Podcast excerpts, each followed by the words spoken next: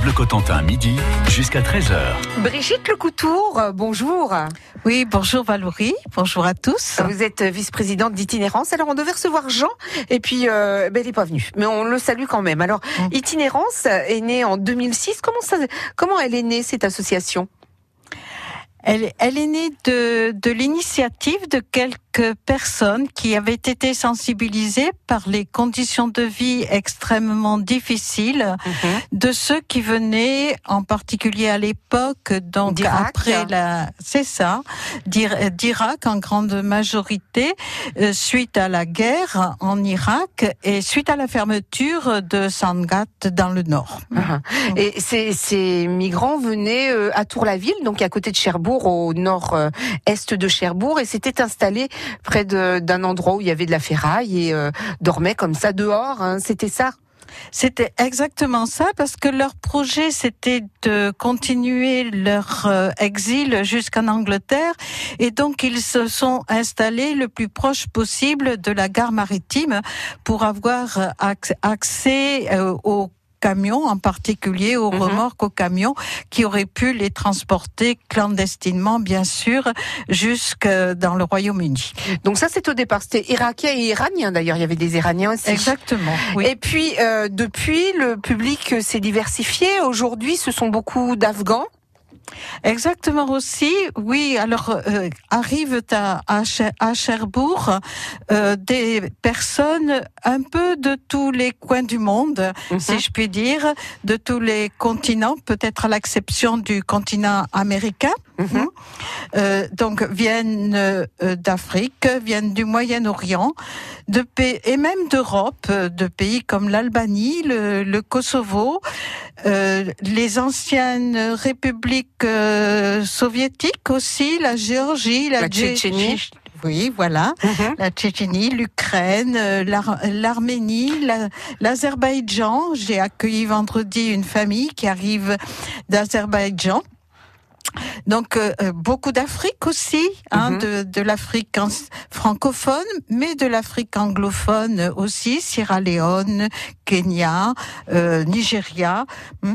Est-ce Voilà. que le but, c'est toujours d'aller euh, en Grande-Bretagne? Non, non, le but euh, est pour quelques-uns en particulier des Afghans parfois, euh, reste de, de franchir euh, la Manche, soit parce que ils parlent Ils ont de la famille, ils parlent soit anglais. parce qu'ils ont de la famille. Mhm. Oui, c'est souvent en cette euh, ra- raison-là. Hmm. Mais la plupart de ceux qui arrivent maintenant sur le territoire de l'agglomération de Cherbourg-à-Contentin euh, veulent s'installer en, en France, désirent être accueillis en France et pouvoir mener leur existence, leur vie, et voire même celle de leurs enfants en France. Brigitte, vice-présidente d'itinérance, avec vous, on va le voir, euh, les adhérents de votre association. Vous avez une centaine d'adhérents. Hein Oui, oui, oui, je pense. Je ne saurais pas euh, vous Vous- donner un le chiffre exact. exact, mais euh, oui, disons une centaine. Alors il y a des sympathisants donc qui euh, cotisent tout simplement, et puis d'autres qui s'impliquent autrement. On va voir avec vous comment on peut s'impliquer dans votre association. France Bleu Cotentin.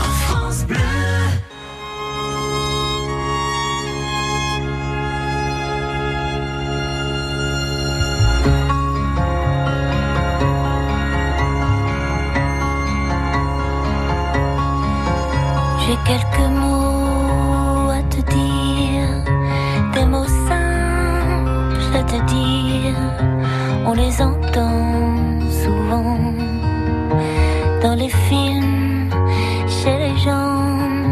J'ai déjà dit ces mots simples en y croyant ou en feinte. La première fois enfant, à moi-même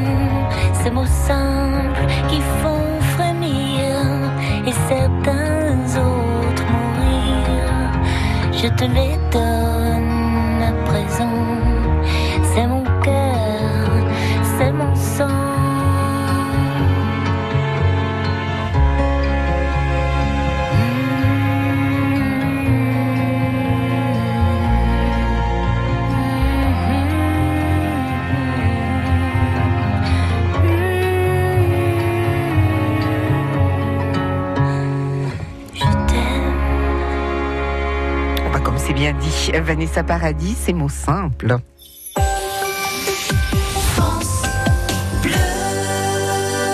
Aujourd'hui, dans Fier de Mont 50, les associations, je suis en compagnie de Brigitte Lecoutour, vice-présidente de l'association Itinérance, qui est née en 2006. L'association Itinérance, hein, bien sûr, avec plus d'une centaine d'adhérents. Euh, Aujourd'hui, Brigitte, les besoins sont différents suivant la situation des migrants, je suppose. Comment vous les aidez Alors, il y a plusieurs fa- façons d'intégrer, si je puis dire, euh, l'asso- l'association et d'accueillir ces personnes qui viennent euh, d'ailleurs, hein, qui Mhm. viennent de différents pays. Il y a d'abord euh, l'aide humanitaire classique, si je puis dire, euh, l'aide alimentaire pour ceux qui sont sur un squat, qui ne sont pas hébergés. hein. Euh, il, il faut satisfaire ce besoin primaire qui est celui de ouais, s'alimenter. Oui. Hmm. Les vêtements aussi Oui. Euh, Vêtements, vêtements chauds, chaussures, c'est très important par les temps qui courent. Hmm. Est-ce que vous les orientez, par exemple, pour le, le côté vestimentaire, vers des associations qui existent déjà? Exactement, nous sommes partenaires euh, du Secours populaire, euh, du, des Restos du Cœur. Nous sommes euh, partenaires re- aussi, nous les orientons vers le relais enfant. Mhm. Donc, euh, effectivement, nous orientons vers les autres dispositifs, les autres associations ou les autres structures qui, qui existent et qui ont aussi leur mission, leur mission propre. Et alors, pour euh, ce qui est de votre parti, vous faites quoi, par exemple? Vous les aidez dans le suivi administratif, le suivi juridique, l'alphabétisation? Exactement. Donc l'alphabétisation est une part importante de l'activité de, de l'association. Il y a une quarantaine de personnes mobilisées autour de l'apprentissage du français Mhm. et de euh, l'initiation au fonctionnement de la société française, à la culture fran- française. Donc, euh, plus de 40 personnes euh, qui tous les jours, euh, du lundi au lundi, mardi, mercredi, jeudi, entre 14h et 13h30, donnent Entre des cours de 13h30 et français. 14h, alors 13h30 Et 14h 15h30. 15h30, d'accord. Pardon, excusez-moi. Il n'y a pas de souci. Euh, et qu'est-ce qu'il faut faire quand on veut, par exemple, bah voilà, euh, participer au cours d'alphabétisation? Est-ce qu'il faut avoir soi-même un diplôme, quelque chose, ou c'est de la bonne volonté? Parce que je suppose que c'est du, on, on est plus sur le français classique et de base, peut-être. Oui, alors il y a différents niveaux. Hein, Mhm. les, ceux qui veulent apprendre, apprendre le français euh, sont en divisé suivant leur niveau, suivant leur voilà. Il y a différents niveaux. En ce qui concerne les personnes qui se proposent pour faire cet apprentissage, pour faire cet apprentissage. Il n'est pas nécessaire d'avoir une formation spécifique. Vous pouvez simplement vous présenter avec votre bonne volonté. Hein. Vous travaillerez peut-être en duo avec quelqu'un qui a déjà, un, déjà, peu qui a un petit peu d'expérience, Vous ouais. acquerrez de, de l'expérience et euh, peut-être une, for- une, formation et vous découvrirez comment euh, faire découvrir et, et apprendre notre langue orale, bien sûr, mais aussi écrite et puis aussi la lecture de la langue. C'est Hein? super complexe le français, quoi. C'est, la langue française paraît très difficile pour ceux qui ont à l'apprendre, Ouais. d'autant plus. pardonnez-moi, ne serait-ce qu'à l'oral, les sons ne sont pas les mêmes. Quand on est euh, afghan, on n'a pas du tout les mêmes sons dans la gorge. Exactement, et l'écriture est complètement différente. Les alphabets aussi sont différents. Hein Donc euh, c'est beaucoup, beaucoup d'efforts euh, pour euh, ces personnes-là. Et si elles sont persévérantes, elles arrivent à- très bien, à un très bon niveau. On s'aperçoit qu'effectivement, des personnes qui sont là depuis 3, 4, 5 ans hein, parlent très bien, se débrouillent bien, ils sont même capables de lire hein, et de comprendre ce qu'ils lisent et voire d'écrire. Direction l'agence de communication Diplopi cette semaine. Cette agence basée à Cherbourg vous accompagne dans tous vos projets artistiques, comme l'explique Baptiste Almodovar, le fondateur de Diplopi. Donc en fait, on est trois indépendants euh, dans, dans le même lieu. Moi, Baptiste Almodovar, euh, Damien La Jeunesse et Pierre Burnel. Et quels sont les secteurs d'activité principaux de votre agence Diplopi? Donc tout ce qui concerne la, la communication, à savoir euh, la photo, la vidéo, le graphisme, la mise en page, le web design. Visite d'une agence normande aussi inspirée qu'inspirante, c'est tous les matins à 6h40 sur France Bleu Cotentin. France Bleu présente la tournée Mars et Vénus, le couple c'est mieux à deux. Le masculin seul ne sert à rien. Mais le féminin seul n'est pas la solution non plus. Il touche au sublime, le pauvre. Paul Deventre et Thierry Garcia dans un tout nouveau spectacle pour mieux se comprendre et mieux s'aimer. Paul de Vendre, la super glue du couple contemporain. Mars et Vénus, le couple c'est mieux à deux, à Paris au théâtre du Gymnase Maribel, à partir du 11 février, puis en tournée dans toute la France. Une tournée France Bleu. France Bleu Cotentin.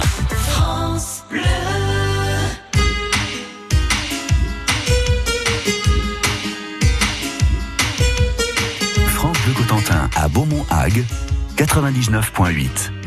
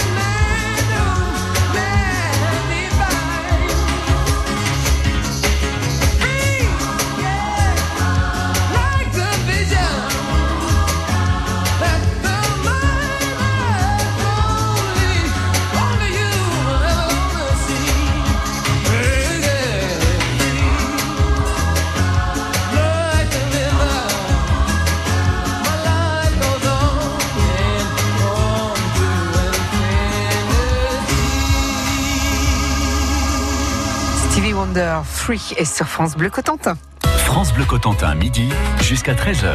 Je suis avec l'association Itinérance, représentée par sa vice-présidente Brigitte Lecoutour. Brigitte, on parlait tout à l'heure donc euh, de ces migrants qui ont besoin de l'aide alimentaire, qui, ont- qui suivent des cours d'alphabétisation. Ils ont aussi besoin d'un suivi administratif et juridique, par exemple. Pour euh, euh, les trois quarts d'entre eux, ils font leur demande euh, pour être acceptés en France.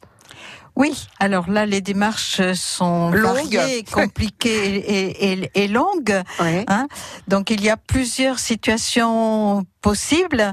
On peut venir en France et demander l'asile lorsqu'on on a quitté son pays parce que sa vie est en danger Mhm. à cause de la guerre, du terrorisme, euh, voire même des traditions séculaires qui portent Atteinte aux personnes, ouais. oui, qui vous font subir des traitements inhumains et dégradants. Je pense à, à l'excision pour les femmes, par exemple. Exactement, la- Mhm. les réseaux de prostitution, euh, les condamnations des personnes qui ont des tendances sexuelles différentes. Ouais, pour les homosexuels. Ouais. les mariages forcés. Donc toutes ces personnes-là ont conscience d'être vraiment en danger dans leur euh, pays et leur ultime chance, c'est de partir ailleurs et donc euh, ces personnes-là peuvent demander la protection et l'asile en France euh, qui est régie par la Convention de Genève signée en 1951. Hein. C'est une démarche euh, longue, longue qui n'aboutit pas toujours. Hein.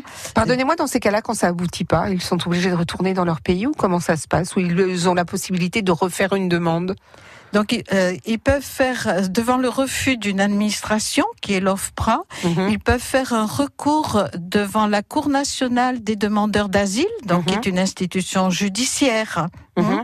Et donc là aussi, ça peut être revu et leur demande de protection peut être acceptée, mais elle peut être refusée. Et à partir du moment où elle est refusée, on dit qu'ils sont déboutés. D'accord. Dites-moi, euh, vous avez besoin de bénévoles pour accompagner ces migrants justement en déplacement à Caen, à Rouen, à Saint-Lô pour le côté administratif ou le côté de santé, euh, le, euh, le côté santé également puisque euh, ben voilà quand on doit être traité pour quelque chose de lourd, euh, on était obligé d'aller au CHU à Caen. Donc vous avez besoin de bénévoles pour accompagner euh, ces personnes. Alors effectivement, toutes les démarches, toute la procédure ne peut pas, que ce soit une demande d'asile ou que ce soit une demande de titre de séjour pour d'autres ra- raisons, ne peut pas se faire à Cherbourg même. Cela suppose de se déplacer jusqu'à la préfecture de Saint-Lô.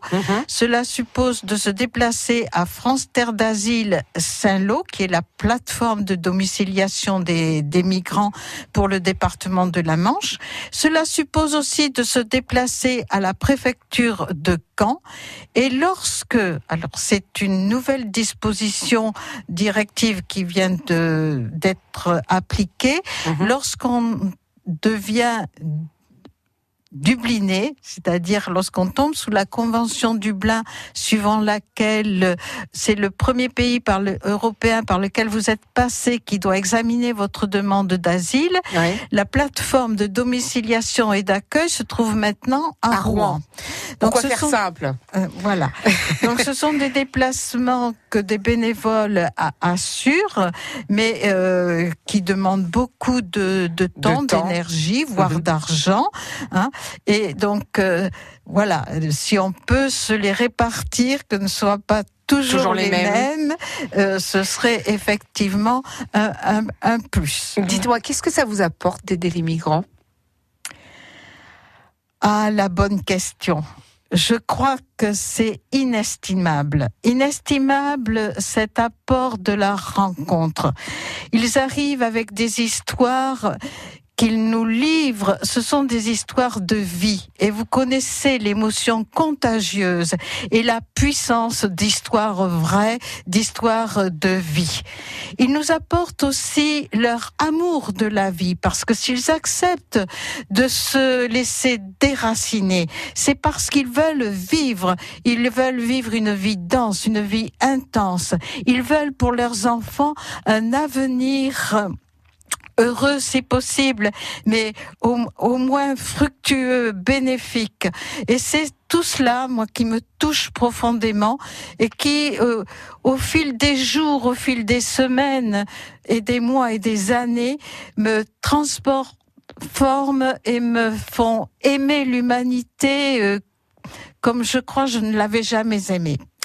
Merci beaucoup Brigitte Lecoutour pour votre engagement. Merci à vous. Merci.